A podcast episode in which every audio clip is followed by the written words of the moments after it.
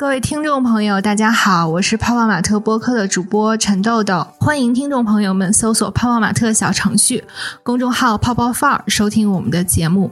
随着春天的到来，我们潮玩圈的朋友们也开始跃跃欲试，迎接各大潮玩展会，追踪最新圈内动向。泡泡玛特今年首场 PTS 也将在成都举办，这也是我们第一次在成都举办国际潮流玩具展。今天我们很荣幸邀请到了来自 Queen Studios 的 Moke 以及天神工业的 Kira。首先让嘉宾和大家打个招呼吧。哎，大家好，大家好，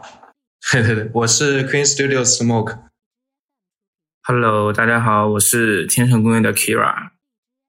再次那个欢迎两位，呃，那我其其实想先请两位老师为大家简单介绍一下 Queen Studios 和天神工业。啊，那个我们 Queen Studios 呢，呃，早期呢，呃，我们是从事在电影和游戏的美术这块面，然后从二零一八年的时候，我们公司呃做了一个一次转型，啊、就是转型到这个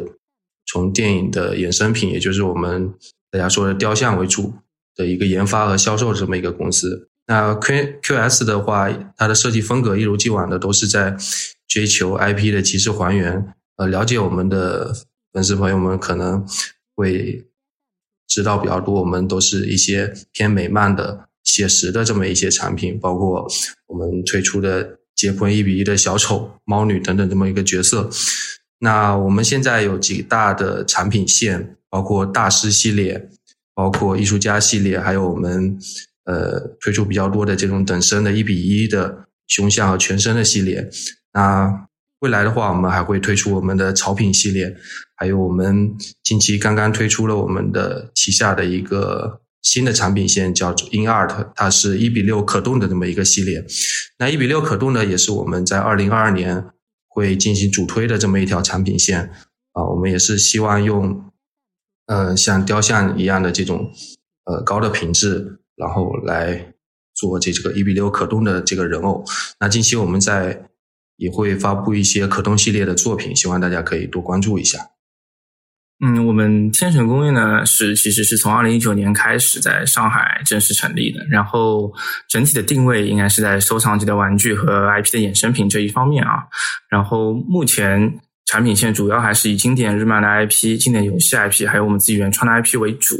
那品类的话，其实嗯，除了大家比较熟悉的雕像之外，其实我们也在为能呃向大家提供更多生活方式的可能性的方向去扩展啊。嗯，包括。嗯，大家近期有看到的复制画，然后潮流类、手办、轻周边，还有一些 lifestyle 的东西。然后，嗯，风格的话，整体设计风格其实呃，应该可能用一种比较有辨识度的天神风格来形容会比较贴切，因为我们觉得，呃，我们自己的设计风格还是有我们自己的味道在里面。嗯，好，谢谢。哎，我们了解到，其实，呃，两位都是在这个雕像领域的。那其实我想先了解一下，两位是嗯、什么时候开始接触到雕像这块儿，以及对雕像的第一印象是是大概什么样的？嗯，我本身呢，包括我们团队的几个创始人呢，一开始都是。做美术出身的，就像我刚刚前面有介绍过，就是我们是从事游戏和电影美术这一块的，所以一直都是在做艺术本身的这么一个工作。其实这个工作的性质可以让我们接触到特别多呃电影或者游戏或者漫画的这一些呃呃一些资讯吧，所以我们对这个东西本身也是特别感兴趣。一开始接触的话，也是呃身边的朋友哈、同事，他们呃有的时候会去买一些雕像。那我们看到也会觉得特别有意思。那我们一开始，呃，我们也都是从一个玩家的身份进来的，就是在自己要正式进入这个行业之前，其实自己家里也是买了特别特别多的雕像。一开始可能是手办，然后慢慢的是雕像，对，就是完全是以兴趣出发。那给我的感受呢，就是这每一个雕像或者手办，它呃可以给我们特别多情感上的寄托，就是。我们特别小时候，或者说我们现在看到的一些电影里面的角色，呃，可以呈立体的方式呈现出来，可以摆在我们的办公桌上，摆在家里。我们看到它的时候，可能会产生特别多的情感的共鸣。您还记得您第一款买的雕像是什么吗？我买的比较早的应该是呃可动买了一个铁血战士。嗯，Kira 老师呢？嗯，其实天人工业这边核心团队大家其实都是重度玩家。嗯，然后包括我自己也是，从小时候 Matchbox 啊、乐高啊、变形金刚、四驱车、高达，然后一路玩到手办、可动、合金，然后也是一个很机缘巧合的情况下，就是发现哎，居然还有雕像这个东西。嗯，然后记得还这个还记得蛮清楚的，是因为有可能现在这个雕像的品牌大家不太熟悉了，它叫博文，博文，嗯嗯，它是一个欧美的一个独立设计师品牌，嗯，也是他的雕像把我带入到了这个消费群体里面去啊。第一眼看到他就非常酷，呃，可以理解为一种情怀类或者情感上的消费升级吧。哎，我们看到雕像其实都很很精致，然后很很漂亮，然后也像老师说的，其实会寄托很多情感在上面。嗯，然后两两位也都是从事这块儿的专家。然后比如说像刚才说，就是让大家觉得特别好的雕像作品，有什么嗯比较具体的衡量标准？那我觉得，首先这个问题啊，我有可能会用两个角度来回答啊。就是如果是从我本身从业人员的角度来说，我可能会更多关注作品的设计语言的呈现方式，嗯，细节的密度上面的把控，然后整体构图它的呼吸是不是舒服，工艺的应用是不是合理这些方面，嗯，但是我觉得当下行业现状就是感觉最重要的方面还是一个设计语境的问题。我目前在业内人员角度衡量的标准是，是否可以做一个大家被大家大众所看得懂的作品，是一个不自嗨的作品。那从普通玩家角度来说，有可能第一视角肯定是 IP 和角色，这个 IP 和这个角色自己是不是喜欢，然后接着才是品牌本身的品牌里哪哪一家的这是哪一家的产品啊，然后设计的第一眼是不是能够吸引住我。然后才会关注到这个品牌的价格、售后啊一些方面来综合维度的去考评它啊，这个是我对这个问题目前的理解。对我，我挺同意 Kira 说的这几个点的。我觉得好的作品的话，它肯定是有一个好，或者说好的雕像作品肯定是有一个好的产品力，不管是从它的设计，还有它的品质上面，应该都是要得到大家的认可。那刚刚 Kira 也提到了是一个 IP 嘛，我觉得 IP 它可能呃一定程度代表了一款雕像最初的这个商业价值或者热度，那就相当于我们买房子，它有一个地段，那这个是一个是一个热门的加持，这个基础好的 IP 的基础上或者好的角色的基础上，可能在商业上会有一些更好的一些发展。那回到产品。层面的那好的设计和工艺，就像这个好的地段的房子，它的地基和承重墙，我觉得这两方面都做好了，它才是一个嗯比较综合性的好的一个优秀的作品。那有一些冷门的 IP，虽然它比较小众，但是它也也不并不代表它就不是一个好的雕像作品。嗯，所以设计在呃评价一款雕像作品中还是挺重要的。哎，两位可以分享一下，比如说像各自品牌最近出的大家觉得比较骄傲的作品。正好最近我们呃发布了哈迪斯，也是大家最早知道我们天成工业的一个呃 IP，就是《圣斗士星矢》，然后我们做了一个哈迪斯的雕像，嗯。其实从我们自身的来说，就是我们认为我们的哈迪斯它的设计语境也好，它的整体的故事性、叙事性以及一些工艺上的运用也好，是比我们当时刚刚开始品牌成立之初是得到的挺多的一些进步和升，挺多的进步和升华的。嗯，然后包括它整体。Pose 也好，整体的结构设计、整体的概念设计也好，它更容易让人一眼看懂它是谁，它是什么。这也可以说就是我们我之前说到这个叙叙事性的问题，也是我们我之前上一个话题说到的设计语境的问题。呃，我们还是在这个上面做了挺多的努力和进步。哦，哎，那在设计这这款产品产品的时候，呃，大概的过程是什么样的？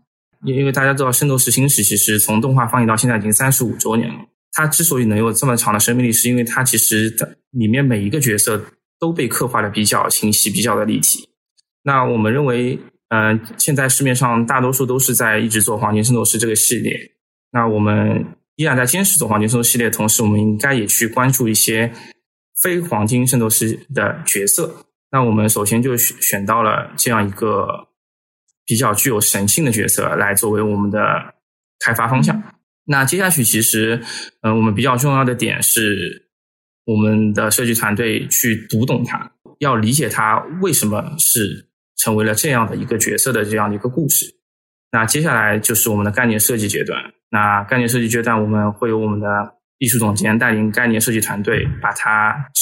二 D 化。然后把二 D 的设计稿给到我们的三 D 艺术团队，三 D 艺术团队会根据整个二二二 D 的概念方向去做数字雕刻。那接下去才是我们一些工艺考量，我们一些工程考量，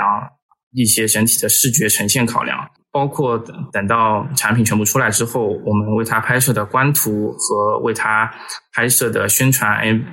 宣传的视频宣传片，嗯，也是整体是基于我们所有的。概念设计之下，嗯，这个大约是我们整体的一个开发流程。嗯，所以还是有很多人在各个环节付出了，就是大量的心心血吧。是的，是的。那欧克老师也给我们分享一下最近您的品牌比较热门的产品。在我印象里，我觉得现象级的产品，咱们应该还是出过蛮 挺多款的。就像当时我们出的第一款钢铁侠的胸像马克五十，嗯，那个时候也是复联这个电影最热门的时候，最感兴趣的时候。那个时候我们推出了一款马克五十的一比一的胸像。那首先，这个胸像这个品类在以往的雕像作品中可能会比较少见。那我们也是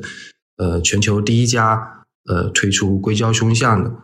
呃，量产正版授权的这么一家公司，那当时这款马克五十虽然不是硅胶胸像，但是它其实也是代表了我们公司的一个代表的作品吧。这款产品当时在一天半不到的时间就产生了大概两千体的这么一个销量的奇迹。那包括后面我们推出的一比三的猫女啊，这展会上也是呃受到了大家特别特别大的关注。呃，就是安妮海瑟薇的这个。特别特别美美女，然后配上机车，这种感觉也是，呃，破圈的效果，嗯，也是很强的。那我这边呃想着重介绍的就是我们在二零二一年展会上特别火爆的一款结婚小丑的一比一的等身的胸像。那这款产品当时在展会上呃亮相了以后，也是迅速登上了微博的热搜，呃，抖音的热搜，包括抖音单条作品达到了。数百万的这个点赞，甚至说当时远在美国的呃这部《Joker》这部电影的导演，那他也是亲自发了 Instagram 来把我们这个产品，就可想而知，他对我们这个产品确实也是呃特别特别的喜爱。这款产品之所以能成为呃您说的这个。我们叫现象级的产品，就像我之前提的，就是它首先有一个热门的 IP，这个小丑的这个电影虽然当时没有在中国上映啊，但是它在全啊全球的这个影响力还是蛮高的，有很高的知名度，包括他的演员也是当时拿到了这个最佳最佳演员的主角的这个一个奖项，所以他的粉丝群体特别的庞大。回到产品本身呢，这款产品首先它的头雕它是硅胶胸像。啊，所以这是我们的拿手，所以头雕工艺上是做的非常非常的还原，从它的面部表情、它的所有的皮肤的质感，还有植发的工艺啊，这是我们最最拿手的呃一个工艺。那除了这个以外，我们在这款呃作品的地台上是耗耗费了特别大的呃心思去设计的，就是我们的艺术总监 Oliver，他其实反复的去看这部电影是有区别于。我们其他的一些作品呢，就是他在地台上融入了这个电影里的特别经典的两个镜头啊。现在我们是用嘴巴来说的，可能没有画面感。就是熟悉我们的朋友应该都知道这款产品，它它的地台的正面，它设计了一个这个 Joker，当时在美国的一个呃街头，就是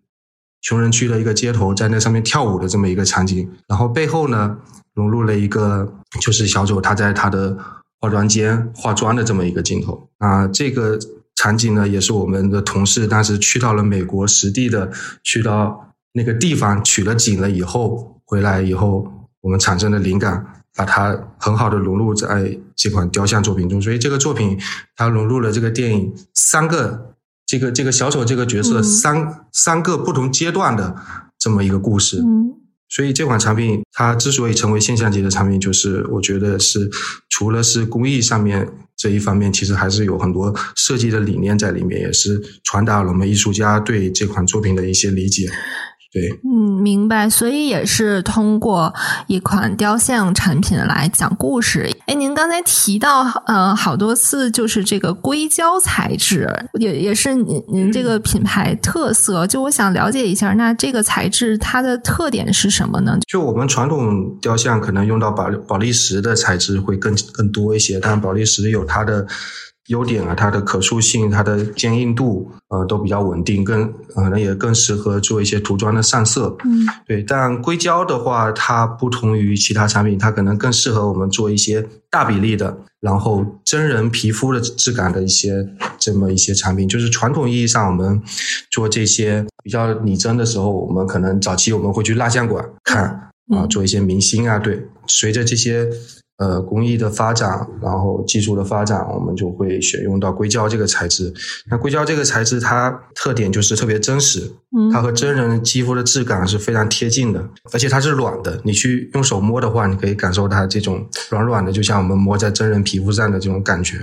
那我们在这上面可以做很细致的涂装，我们可以植发，我们的头发是一根一根用一根一根用针扎进去的。就像从我们的毛发里长出来一样，特别真实。然后你可以去做它的涂装，它身上的这种皮肤的纹路，包括它的血丝、血管，都可以很真实的还原出来。它的眼球，玻璃眼球，因为它是弹性的，它不容易像宝丽石一样，它可能会磨，可能会损坏。但是硅胶它是软的，它可以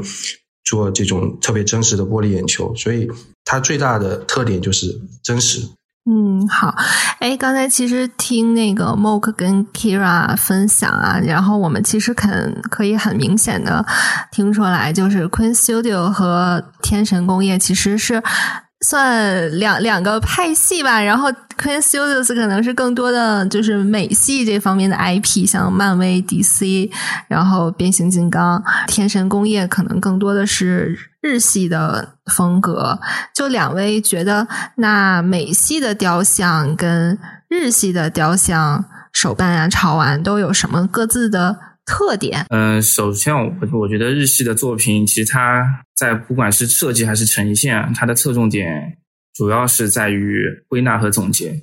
因为它需要在一个相对扁平化的概念基础上，用立体的方式和手法来还原它，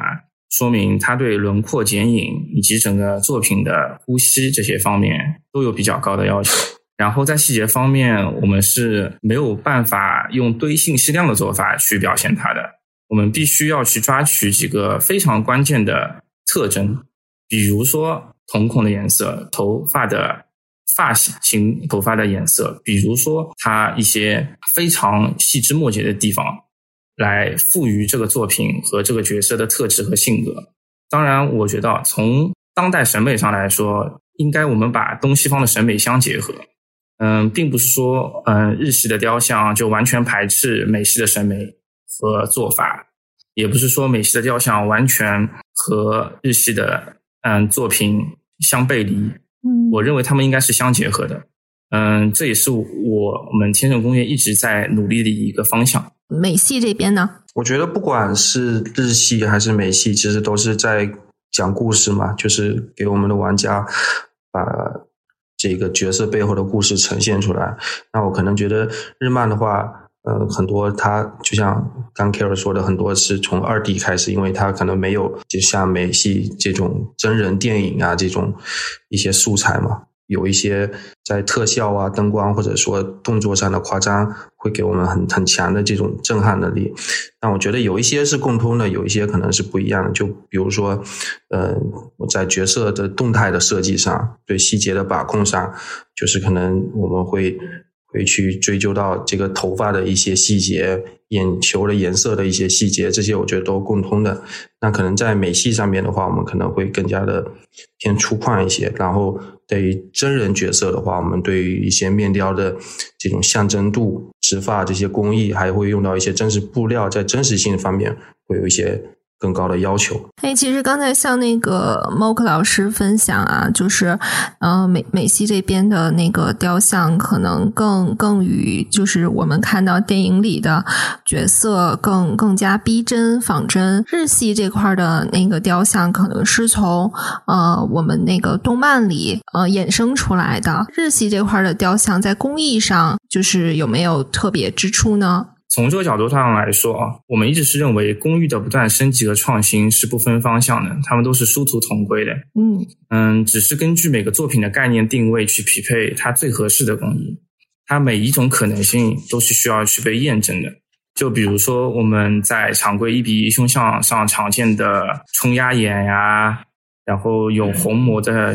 仿真眼，然后铂金硅胶的运用，其实我们有一直在做技术开拓和技术的沉淀，嗯，包括铂金硅胶的小型化应用，碳纤维内核骨架的半可动雕像应用，还有仿真眼的小型化的可行性，我们其实都在一直做工艺突破，嗯，所以说我觉得。工艺其实对于它到底是日系还是美式来说，它只有最合适的，它并没有去要说啊，这个工艺我只能在日系上用，那个工艺只能在美系上用，它需要去融合，它需要去被创造更多的可能性，它需要去被大家发现。嗯，可能还是说，呃。观众或者粉丝对这款产品的一个期待，然后我们怎么通过雕像去实现、去满足大家的这个期待？呃，两位现在其实都有在开始设计一些国潮的 IP，然后我想了解你们怎么看，就是雕像手办或者是国潮这个 IP。我们今年年初的时候。呃，我们在杭州也举办了一个新品的发布会。其实我们当时就，呃，也官宣了一个信息，就是我们也会除了美漫以外，就是我们对于日漫、国漫也会，呃，有产品出。那我们正式的第一个国漫产品就是，呃，大圣归来。在中国呢，其实雕像和手办的潜潜在用户是一直在不断增加的。那它的基数虽然。呃，在以往没有欧美或者其他的国家那么多，但我觉得它的潜力是特别强强大的。对，而且在明年的话，我们预计可能会达到百亿的这么一个市场规模。我觉得收藏这个习惯呢，老一辈就是一直传下来的，无非是收藏的东西不一样。那我们老一辈可能会喜欢收藏一些古玩呐、字画呀。谈一些核桃呀什么的，对，但我觉得，就随着随着这个文化的发展，还有我们随着大家对精神内核的追求越来越强，那国漫这些 IP 的发展，包括我们现在这时代对于精神世界的不断追求，那雕像和手办也渐渐的成为我们新一代年轻人就是最喜欢收藏的这么一个东西了。对，然后包括其实像泡泡玛特前几年，他也是把呃，潮玩盲盒这个行业的体量也带到了一个新的层面，所以我觉得，就是不管盲盒也好，潮玩也好，雕像、手办也好，就是在未来的话，肯定会有越来越多的人，呃，关注或者进入到这个圈子当中。前面正如莫克老师所讲那样，就是其实，嗯，中国十四亿的人口的基数，它是一个双双刃剑，我认为，就是它既给我们带来了。巨高的天花板，但是也因为技术过于庞大，它就不可避免发生群体脱节。嗯，但是随着精神层面的消费，其实一直需求在增长，所以说雕像和手办在中国的发展，我认为包括国漫的发展，它会更将趋近于类似于消费品的这个概念。这个当然也是我所希望的一件事情，就是大家把它买回去是为了快乐，来提升生活质量的。嗯，并且逐渐通过国嗯国漫的发展，中国品牌的设计提升，还有大众的艺术审美的提升，来不断的更新大家的工费呃那个消费的工消费的工资。嗯嗯，这个是我认为嗯国漫也好，中国的品嗯雕像品牌也好，中国的手办潮玩品牌也好，目前的应该去做的事情，嗯，也是它未来发展的方向。嗯，所以说我们不可以用什么类似这种万物皆可炒的心态去看一件本身能为我们带来幸福和快乐的东西。哎，那在做就是国潮 IP 的产品的时候，从嗯设计语言啊，然后包括材质，那会有一些改变吗？国潮它是种文，它是种文化。嗯，我们可以从这个上面分两面性来说。嗯，首首先。我们呃，因因为我们天成工业其实也出过关羽的雕，关羽的雕像，嗯，比较接近于国潮的概念啊，嗯，包括还衍生出了嗯关羽主题的和呃 hip hop 厂牌联名的潮服。那我认为，嗯，一方面我们要以新的载体来承载这些文化，嗯，这个是我们大多数现在我们都已经看得到的，比如说我们把。PVC 把宝丽石，嗯，把一些我们雕像、潮玩、糖糖胶、soft 笔这样常用的一些载体工艺来承载它。那另外一部分，其实我们在做的是，有可能过段时间大家就会看到了，呃，是用中国传统的工艺和技术来承载新的 IP。嗯，反过来做，嗯，其实我觉得这两部分都是。它可以被开发或者说被努力的方向，嗯，它应该是相融合的，没有一定的解法或者做法的。嗯，所以国潮不仅仅是说中国的 IP，也可以是中国的工艺。是是，我我觉得 Kira 说的特别好，就是国潮，我们也可以反过来想，不不一定就是 IP，我们可以把我们自己的一些工艺也可以融合进去。那我觉得不管是国潮也好，美漫也好，日漫也好，那它的材质或者。它的一些制作手法其实无非是大同小异的。那我不管觉得我们不管去创作什么作品，就是还是回到故事的本身、角色的本身，就我们还是从设计的角度会去，嗯，反复的去去想、去看、去揣摩这些影视或者动漫的作品，然后去深刻的去体会这个人物的一些性格特征，呃，通过他的角色造型啊，去还原他的性格，然后。在这个基础上，才会为这个雕像注入它的故事，然后比如选择它经典的动作、它的神情，或者甚至说我们把比如说大圣里面最经典的一些电影里面的元素加入到产品当中来，不管是从什么材质、什么工艺上。这些都是一些手段，那我们最终还是要发掘这个作品本身内在的东西。不管是载体还是内容，其实都是想表达一种情感，然后最终让用户感受到就是雕像艺术带来的快乐。我了解到，就是天神工业其实现在要致力于用中国设计跟中国制造，向全球输出中国玩具行业的顶级水准。然后，您可以聊一聊这方面的想法吗？嗯，因为其实我们看中国上下五千年历史，这个是其他任何地区好像所不曾拥有的一种辉煌。然后，本来嗯，中国就是艺术审美和制造的双驱大国。啊，我们说说制造。那以前秦代的兵器，它的铁器部分和木杆部分根本就是在一南一北两个地方生产的，最后到组装地，它依然可以被严丝合缝的组起来。啊，这种技术就放到今天来说，它有可能也是非常难的。但是我们在千百年前就已经有了。嗯，那艺术审美更不要说以前宋代的文人画，嗯，如此之高的艺术审美标准。其实最近，呃，我们最近几十年，嗯，好像只有 Made in China 这个，就是我们只有生产被世界所熟知啊。嗯嗯，但是我觉得我们应该是可以通过我们自己的一些小努力，呃，通过这个大赛道，通过这个大品类这个类目的文化输出，嗯，把彻底的把中国的设计自信和制造自信一起带给世界，让大家看一下。因为其实不管是我前面说的古代的兵器，还是古代的字画，它真的只有制造一部分吗？它真的只有设计部分吗？它肯定是制造和设计相融合、浑然一体的输出。呃，这个是我就是我们在做品牌时候本来就所想的一件事情。嗯，确实是这样。我也觉得，其实我们中国的文化呀、工艺还有很多去值得发掘的地方。嗯，哎，我了解到，其实呃，Queen Studios 和天神工业目前也都在开发自己的 IP，然后这方面有没有什么想要分享的？呃，以往的作品的话，我们可能更多是遵循我们现在手上已有的一些版权啊，它我们有很很强的版权池，从好莱坞的一些大片到呃，我们现在也有一些日漫，包括国漫的一些作品，但其实就像天神工业想要。表达的一样，我们要中国设计、中国制造。Queen Studio 也想也想做同样的事情，也想有一些代表 Queen Studio 自己的东西和我们自己的 IP 能够能够走出来，让更多人看到。对，所以我们现在也在研发呃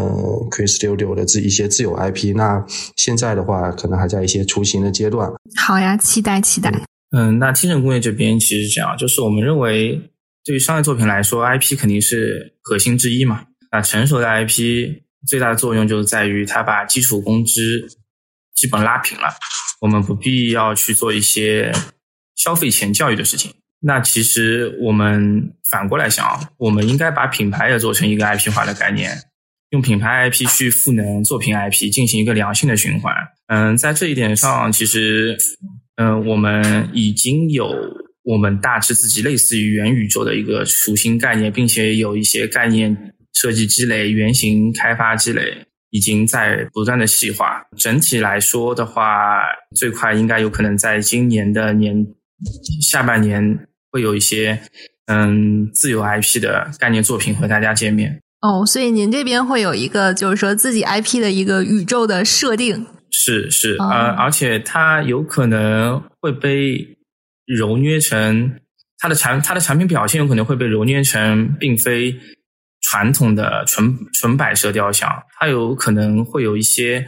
生活仪式感上的意义在里面。很期待。哎，其实我了解到每年都有大大小小的展会，然后这个圈子其实大家都挺挺聚集的，然后都会在各种各样的展会上参展啊、交流啊，然后能不能介绍一下？就是两两个品牌之前参加一些展会的经历，参加展会也好多年了。其实参加展会是一件特别累的事情啊，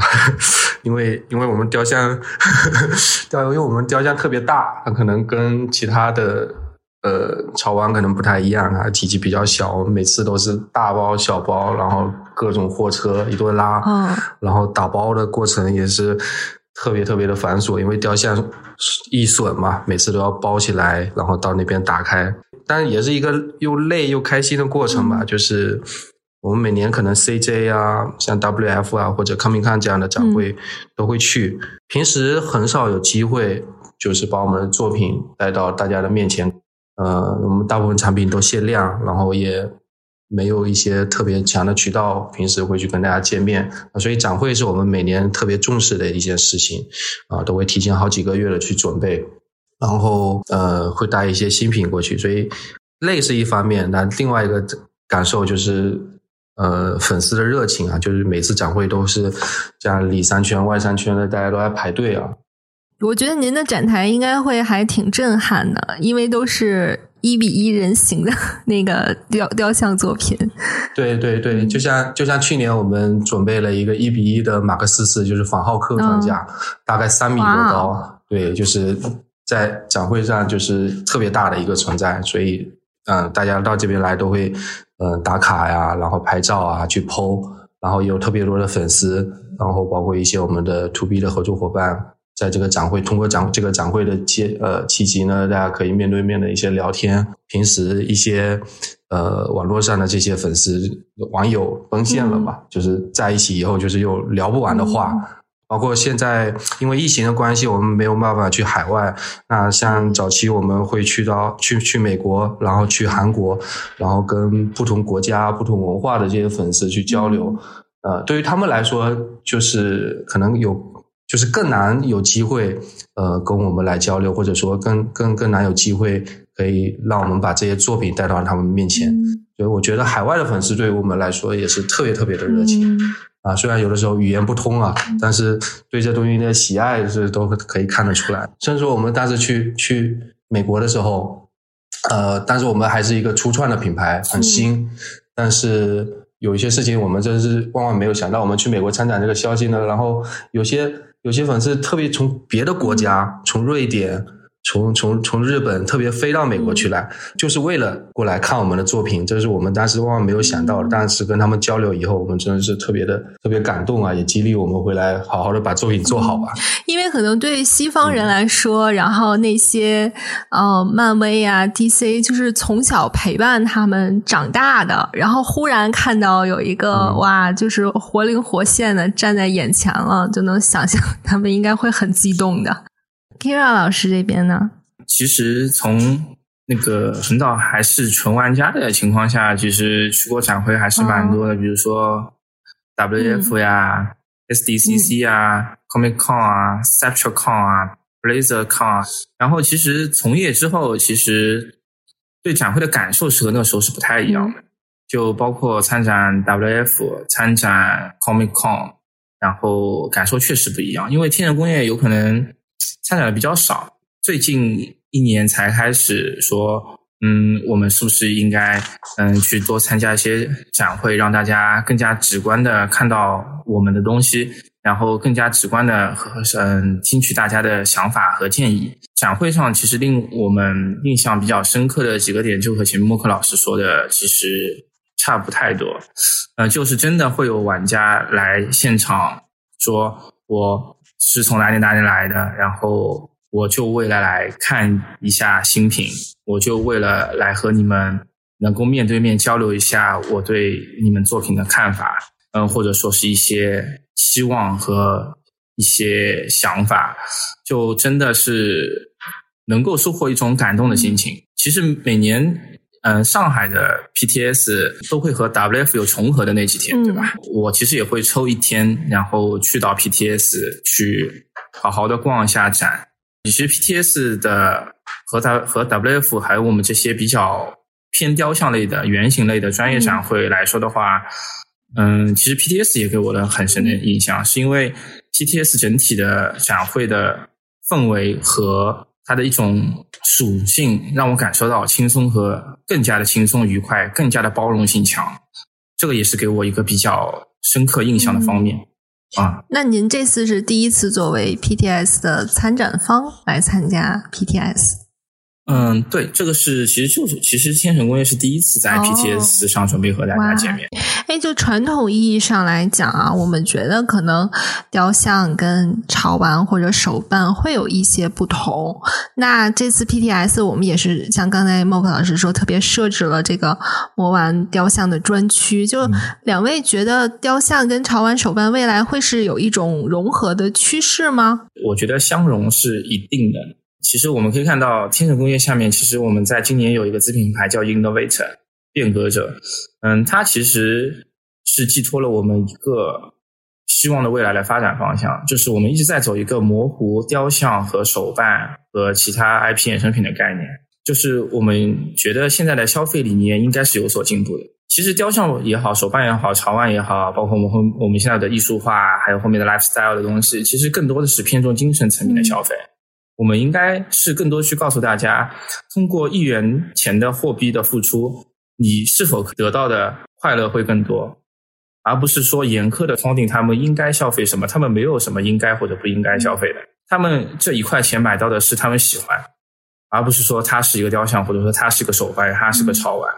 嗯，这个是我对他们未来发展的一种趋势，我们自己的想自己的想法。那 PTS 传统意义上，它可能是呃，大家觉得它是一个潮玩的展会。那现在它也设置了潮呃这个雕像的专区，我觉得这本身就是一个代表的一种我们要开始融合的这么一个趋势。那我觉得现在越来越多的品牌，它会选择开创不同的产品线。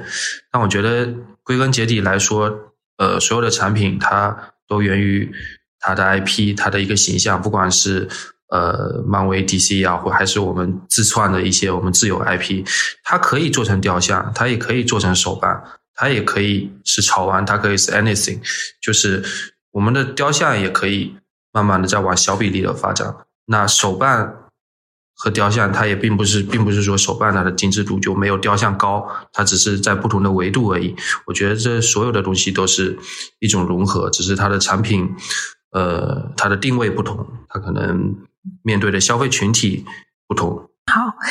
嗯，最后我们聊点轻松的话题，就是这次 PDS，呃，两位会为我们的观众带来哪些作品？可以小小的揭秘一下。第一次在 PTS 上，天成工业和大家直观见面，所以说我们想法还是能尽量多带，就多带一些东西来，让大家有些直直观的感受。那其实，嗯嗯，其中不只是天神的作品，我们其实天成工业一直和友商大家的关系都挺好的，包括海内外的，所以说我们也会带上我们的朋友 Blazer 暴雪的作品，带上国外友商 Sma 和 Taka 的作品来一起和大家见面。那如果有可能的话，我们会向版权方申请，把我们最近嗯应该是快预售的《圣斗士》雕像铜虎的雕像，然后带到现场来给大家看。这个有可能还是需要和版权进一步的确认。那同时的话，我们也会和以往不一样的设置一个我们现在新开的 IC 馆藏艺术系列的专区，里面主要展示的是艺术的复艺术的复制画。呃，目前主要有可能包括暴雪旗下 IP 和东映旗下 IP。那画这样东西，就真的是要大家来现场，就是用自己的双眼去感受它了。我语嗯言语上没有办法形容的太多。哦，特别期待。那我们到时候成都见了。嗯，特别感谢 Mok 和 Kira 今天为我们带来精彩的分享。然后我们也很期待天神工业在成都 PDS 上的亮相。然后到时候我们也欢迎能到现场的听众一起到展位参观，然后感受世界级雕像艺术的魅力。好的，今天我们就到这儿了，谢谢两位，谢谢感谢，好辛苦大家了，成都见。成都见，成都见。